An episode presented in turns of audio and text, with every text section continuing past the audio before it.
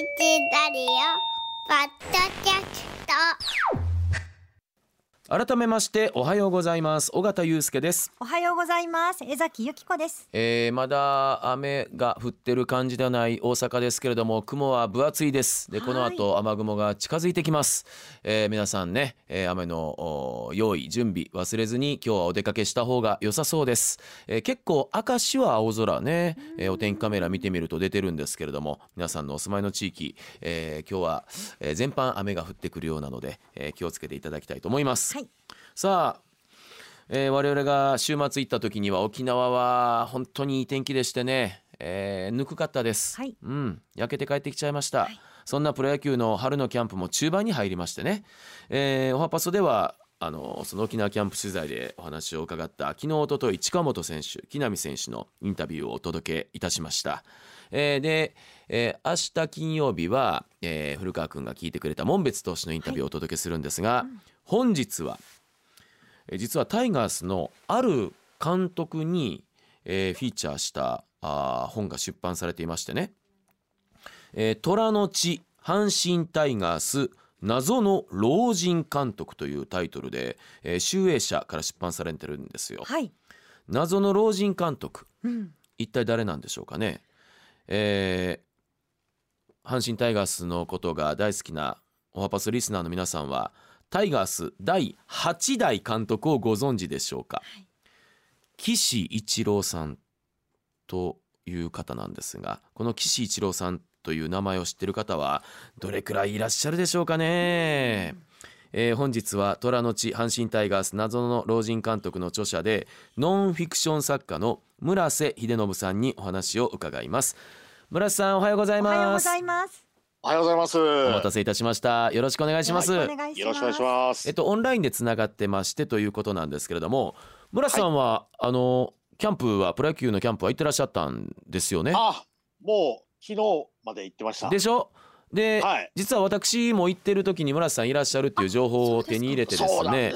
あの実はコンタクトを取ろうとしてたんですがちょっとだけすれ違いでしてねそうだったんです。すいませんでした本当に。はい。ちなみにキャンプでんな何関連の取材されてたんですか？あ、もういろいろいろとやってました。いろんなことやってましたし、昨日は宜野座にいたんですけあど、阪神も行かれたんですか？はい行きました行きました。で、もうあの昨日あのこの虎の血のチラシを各方面に配っていて、あ宜野座で？そうですそうです。あすごい。あんまり認知度が低いもんで、あの宜野座パーラーさんとかにすいませんこれあの貼らせてもらっていいですか？ってチラシをあの貼らせていただいたり。はい。じゃあ精力的な営業活動もされてらっしゃったということで。そうですね。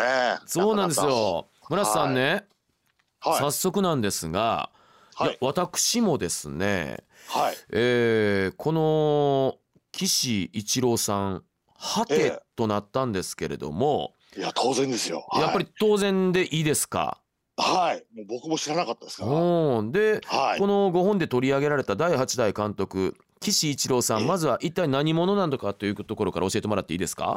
はい。あのーものすごいプロ野球の歴史の中でも変わったは経歴を持ってるっていうか、はいあのータイガースの歴史の中でも、あのウィキペディア見ても生没年不明っていうぐらい生没年不明。はい。は。全くその、えー全くこれまで掘り起こされてなかった監督で、で、分かってたことが、その、プロ野球経験がなくて、はい、えーおおじいさん、うん。おじいさんなんですけど、はい。えーオーナー、当時のオーナー、野田製造オーナーに、はい。えー俺を監督にしてくれと、はえー手紙を送って、はい。えータイガース改革論というものを、あの、まあ、要するにこ、俺だったらこのチームこういうふうに強くするっていうような、はい。えー手紙を送って、はい。それがオーナーに採用されて監督になってしまったっていうですね。はまあまあまあまあまあまあ、それだけ聞いたらとんでもない話。まあ、ねあの、昨日も宜野座で、あの、ベンチ座ってたら、あの、周りからたくさん、俺ならあいつか、俺ならあいつか、みたいなですよ。話を、はい。いろんな監督さんいらっしゃいましたけど、ええ。まあ、その人たちが監督になっちゃうような感じです。あの村瀬さんねそういう方、あのもう関西いやもしかしたら関西を飛び越えて日本にもたくさんいらっしゃると思いますし私もその、多分一人ですもん。あそうですよね。はい、あの岡田監督も素晴らしい監督さんですけれども、はい。やっぱり皆さん私だったらっていうのをねそうですね。先出しじゃんけん後出しじゃんけんは置いといてお持ちの方いらっしゃると思うんですが、いやーそれを実際にえーしたためて出してですよ、手紙をでそれが採用されちゃったっていう阪神に伝統と歴史の球団阪神にそんな時があったんですねはい。ただ、正直、あのー在任期間が2ヶ月弱なんですよ。はいはい。結局その当時っていうのが、はいその昭和30年でして、はいえーまあ、いわゆるダイナマイト打線からだいたい10年が経って、はいまあ、あの藤村文雄さんだとか金田正康さんだとかはもうベテランになっていて、はいでその投手陣がちょっと弱くなっていたところがあったんですね。はあはでその上であのーなんですか、えー血の入れ替えをする、うん。えー投手を中心とした守りの野球っていうのをタイガースで初めて提案する監督なんですけども、今に繋がってるっちゃ繋がってますよね。そうなんですよ、ね。これだから。はい。びっくりしたことに。えだからそれを結局、うん。えー提案して、うん。えーやるんですがえ、うん。まあ若手をこれで大々的にあの大々的に起用して、はい。でまあベテランは藤村といえども、はあえー当たらねば変えるみたいなことを宣言するわけですよ。うん。まあ要するにプロ野球経験してない素人のおじいちゃんが、はあえーいきなり入ってきてミスタータイガースにそんな暴言を、うん。言ったら、うん。それこそあのなんじゃあいつはっていう話になるわけですよね。うん。でまあそうなるとやっぱりあの反発、えーベテラン勢からの反発っていうのがものすごいありまして、ええーそうなってくるとまああの例えば、えーダイソーであ藤村さんがヒットで出て、うん。えーダイソー、えうん。えー若手のダイソーをはい。送ろうとすると、はい。その若手のダイソーを若本て山本哲也さんがあの一塁塁上で帰れって言われて藤村さんにね。そうです藤村さんに帰れと。言われたりですね、そういう形であの采配拒否をされてしまったりですね。あのでそれねから、はい。これ読ませていただいたんですけれどもでもはい確かにですよえー普通はですよプロ野球経験のないしかもその時にもう60歳ぐらいのおじいちゃんですよねそうですね。今でこそ岡田監督が60歳を超えて今あの阪神の最年長監督になってるはずですけれどもそうです。はい当時からすりゃ今の60歳と過去の60歳違いますよねそりゃ。全然違いますね。あのー当時の平均寿命が,、えー、が63とかだったのかそうでしょな。それぐらいだったので、もう63つらおもう60ったらおじいさんでして。でそんな方がまあ言うたらミスタータイガースまあ晩年とはいえ藤村さんをそういうふうにね、えーはいどういななんていうんだろう力で御すことできるわけなさそうですもんねそうですよね。普通に考えたら。はい。当然といえば当然だと思うんですけどね。えーで、ただまあこん、はい。うん、どうぞどうぞあただこの人が実際どんな人なのかっていうの分かってなかったので、はい。あえっと取材を進めていく前が。はい、取材進めていく前はもうそういうふうな完全なだから一部知っている人の間では、うん。まあちょっとなんかうん。ネタ的な感じで語られる、ええこんな人知ってるみたいな感じで、こんなおかしな監督いたんだよっていうような感じでしか語られない人だったんですけれども、でなぜその岸一郎さんを注目してですねあの本にしようかと思われたんですか、じゃあ。これもだから僕があのー初め本当ただ面白いっていう だけだったんですよね。はいはい。はい。あのたまたまその雑誌で監督列伝みたいなものをやった時に調べたら、この岸次郎が出てきて、うんそのわずかな本当に本当に資料が限られたものしかなかったので,、ねでその中ではこれ面白いなと思って、うんうんうんまあ何かのそのちょっとした記事のネタぐらいに初めは考えてたんですけどもなるほど。これ次第にこれ調べていったらほあれ？なんかとんでもないぞこいこの人っていうことを思い出して。でどんどんどんどん調べていくうちにはこれちょっと本にやる本でちょっとできるぐらいになるなと思いでさらにこれこの人の就任っていうのはタイガースの歴史にかなり大きな影響を及ぼしてるっていうはあ。そういうところまで結局10年かかっちゃいましたよ。10年かかっちゃった。えちょっと私ねあのよくわからないんですけど、ノンフィクションライターというお仕事で10年かけて本を出すっていうのはよくあることなんですか、いやいやいやそんなでしょ？多分出せないですよ。はい。あんまり聞かない話ですよね。いやそうですね。じゃあのめりはい込んじゃったわけですか？のめり込んだっていうのとあとやっぱり資料が乏しいっていうのとそれだけかかっちゃった。うん。そうですねあとまあやっぱタイガースって歴史がものすごい深いので確かに。僕はあのー以前にあの横浜ベイスターズの球団の歴史を書いたことがあって、あはい。はい。はい。その時にはい。タイガースの関係者の人に、えこれタイガースでやったら多分あのもうでできへんよって言われて、あそれはだから、はい。ベイスターズというかホエールズというかだからってことだったんですか？はい、ああのちなみにではいすが、あれこのはい。4522杯の記憶でいいんですか、そうですそうです、あはい、なるほどだからそのタイガースを歴史を扱うとなったら、はい。ちょっとこれ並大抵のことじゃできないというのでもいろんな方にやっぱりあのご指導ご鞭う達いただきながら、あ えー導いていただきながらまあそのやっぱ詳しい人も多いですしー確かに。下手なこと書けないということもあったのでかなりここは、はい。あの時間と手間をかけさせていただいたら10年かかっちゃったってやつです。つまり村瀬さんは開けてはならないとおもおぼしきパンドラの箱を開けてしまったと。はい今ものすごく緊張します僕。えー下手なこと書いたら大阪の街は歩けんぞって言われてるんで。そこまで？いやいやいやいや昔ですよそれははい、はあもうだからそれぐらいやっぱ思い入れの強いまあ人がまあね。たくさんいらっしゃると、特に藤原文雄さんなんて。あそうですよ。もうやっぱり思い入れのすごい方はたくさんいらっしゃると、うん。もう下手なこと言ったらなんかか夜道で老人に囲まれたっていう人がいましたからね。あのまあ10年です。で例えば、ね印象深かったお話だったりエピソードもあると思うんですけれども。はい。ね聞かせてもらっていいですか？そうですね。まあでもやっぱり愛情が深すぎるというかタイガースに対する皆さんのっていうのが一番あったんですけれども、はい。まああのーただいろんな方に聞いてもそのげ当時の、えーメンバーですか、うん。えー岸一郎さんの元でやった方がまだあのーはい。ね吉田義雄さんとか小山正明さんとか、はい。えー梅本正幸さん、あの、古風さんの寮長元寮長の方とかも、はい、もういらっしゃって、えーまあ、話を聞くんですけど、2ヶ月なんで、はい。ほぼ皆さんあんまり印象が残ってないんですよ。あのーおはパソでもねご縁の深い今度朗読会をさせていただく吉田義雄さんあ90歳なんですけれども、あのーはい。インタビューされたんですよね。はい、もうさせていただきました。吉田さんでさえそんなにエピソードは？って感じですか？ないですね。でも吉田さうんんのもとでレギュラーでやってるんですけど、うん。あのーほぼ、えーエピソードがなくてですね、ほとんどあの、ただ優しいおじいさんだった。いつもニコニコしていて。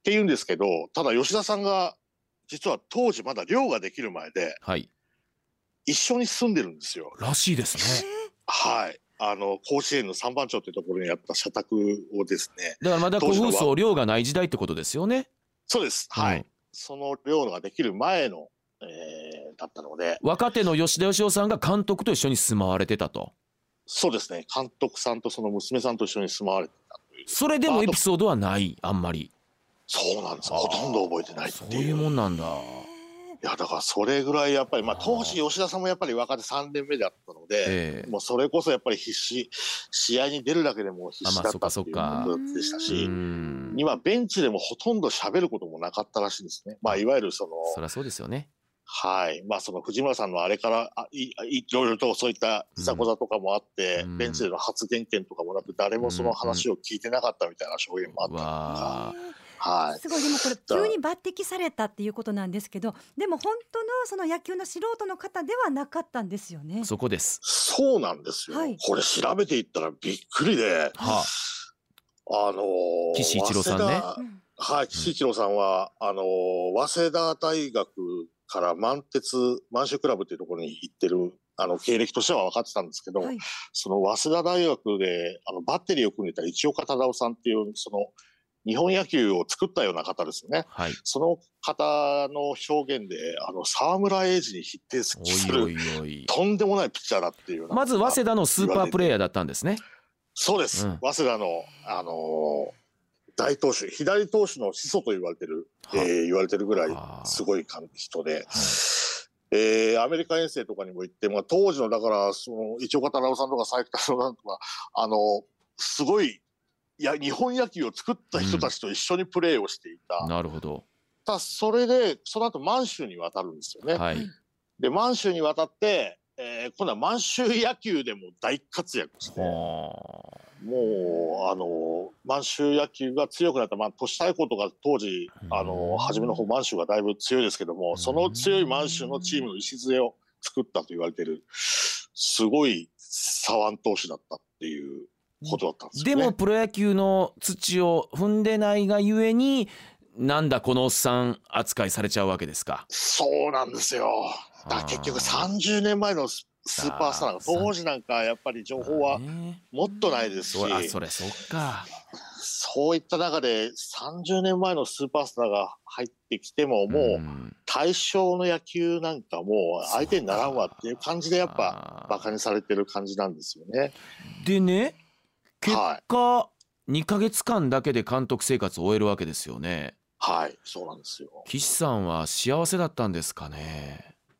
取材しててどう思われました？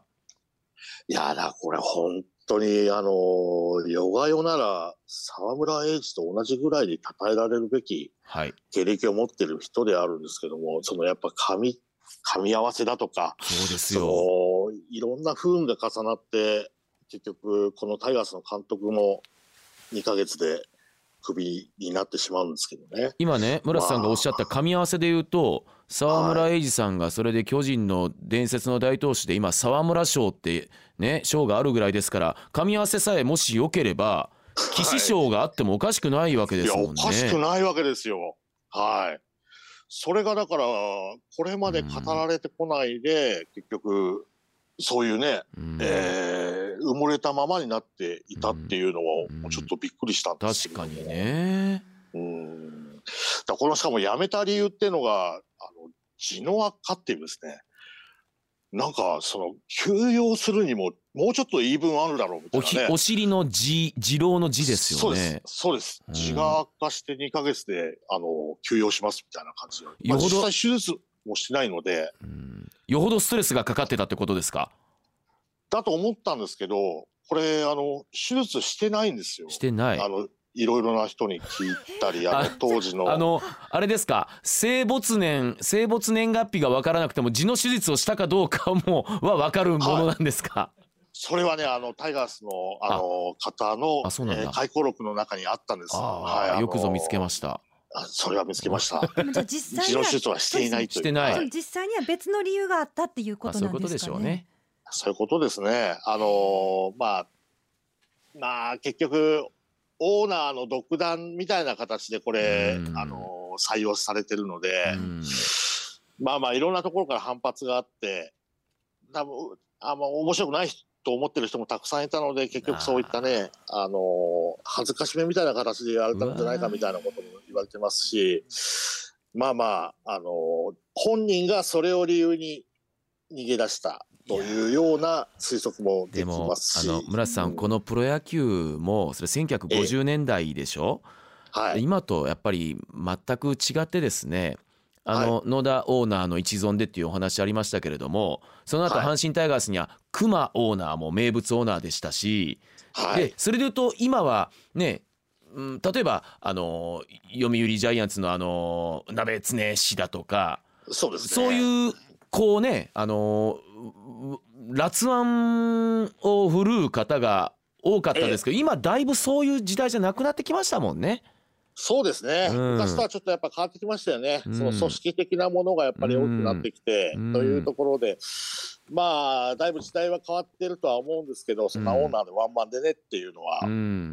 まあ、なくまれましたけど、うん。まあ、ただ、この岸一郎監督のやっぱり、はい。はい。あのオーナー独断の採用っていうところから始まる、まあ、その、なんですか、いろいろとタイガースにそれまで言われてきた、あ。もう今でこそね、うん。そんななくなっているように見えますけど、うん。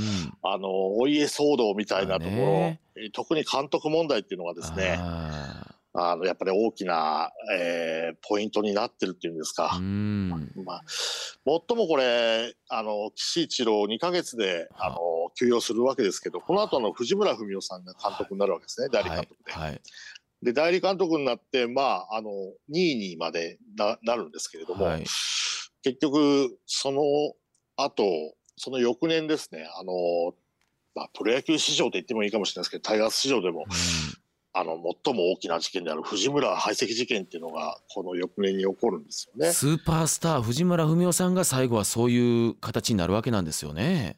そうなんです。だから結局、あのー要するに岸一郎を藤村文夫が、うん。えー選手として監督を追い払ってしまったっていう事実を作ってしまったのはをあ、この後の翌年に自分が結局そのあ選手たちから排斥されてしまうっていうようなことを繰り返してしまうっていう。う。ん。まあそれ以降結局監督というものがどうしてもやっぱボコボコにされていく歴史じゃないですかタイガースのあなるほど。あのまあ勝てば官軍なんですけれどもはい。やっぱりまあファンの愛が強いがゆえに負けが込むとね結構ね。あのー寂しい去り方することも幾度も見ましたわねそりゃ。